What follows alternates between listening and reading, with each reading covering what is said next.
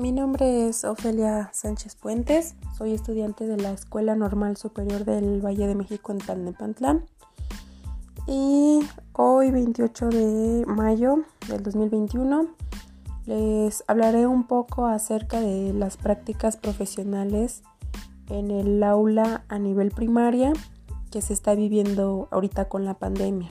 Bueno, yo creo que nadie está preparado para la confinación que se está viviendo actualmente. Se pretende hacer un equilibrio en los procesos cognitivos de los estudiantes. La salud de todos es la máxima prioridad en este momento. Sí, crecemos y nos adaptamos todos los días. Y el mejor logro que tenemos es ese, desarrollarnos. Sin embargo, las consecuencias negativas son inevitables por ello, nosotros como docentes en formación en este proceso de prácticas debemos capacitarnos todos los días para enfrentarlo. ¿no? El daño que se da en los niños y niñas es individual. No se maneja de forma universal porque cada niño tiene una forma de interpretar su realidad, ya sea por el contexto económico, por lo familiar, por lo personal, etc. El cerebro del niño necesita constantemente pensamientos positivos. La carencia, la carencia de esto repercute fatalmente porque los niños no están acostumbrados a cambios tan radicales. Y bueno, sin embargo, la vida de un niño tiene raíces y cimientos para desarrollarse. Em, un impacto externo dependiendo de la magnitud y la duración del suceso en la que se golpea la estructura del niño, más bien de la persona, del sujeto, ¿vale? Em, la duración en este caso de lo del COVID es incierto, ya que no sabemos qué día terminará o qué día se hará una clase presencial. Em, estadísticamente la OMS hizo una investigación y dijo que el 17% en los países de primer mundo tienen cimientos para enfrentar adversidades y estrés. Los países tercermundistas son más vulnerables por tener carencias económicas, em, adicciones, descomposición familiar y todo esto hace que haya una fuerte tormenta de estrés.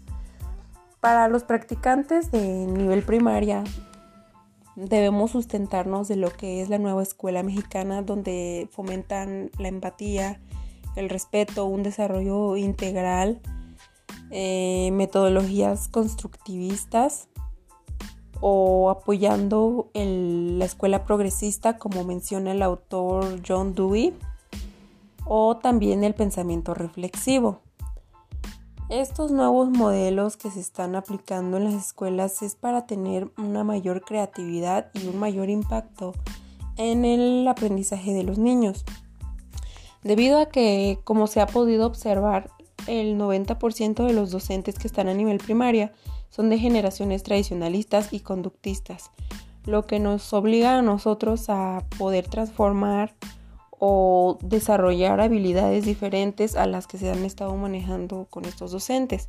A nosotros nos corresponde lo que es el área de tecnologías como nuevas generaciones para profesores y también lo que es la creatividad para poder innovar las cosas.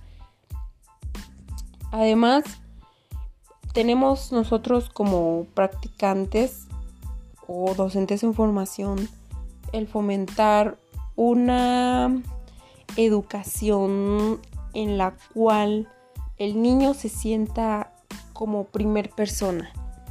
Tratarlos como adultos, no como niños. Su opinión es lo más importante y debe ser respetada y escuchada. Todo esto va enfocado a un paradigma humanista, que es el que se pretende según los, las nuevas estadísticas de, de que tendrían un mejor impacto en los niños. El que ellos hayan perdido la disciplina de pararse temprano, una rutina, el ver a los demás compañeros, el estar en la casa, eso genera un, un desequilibrio en la vida de las personas, ya sean niños o adultos independientemente. Y nosotros tenemos que estimularlos, ahora sí, con un estímulo, para que ellos salgan de ese confort y nuevamente retomen sus actividades desde un punto de vista diferente.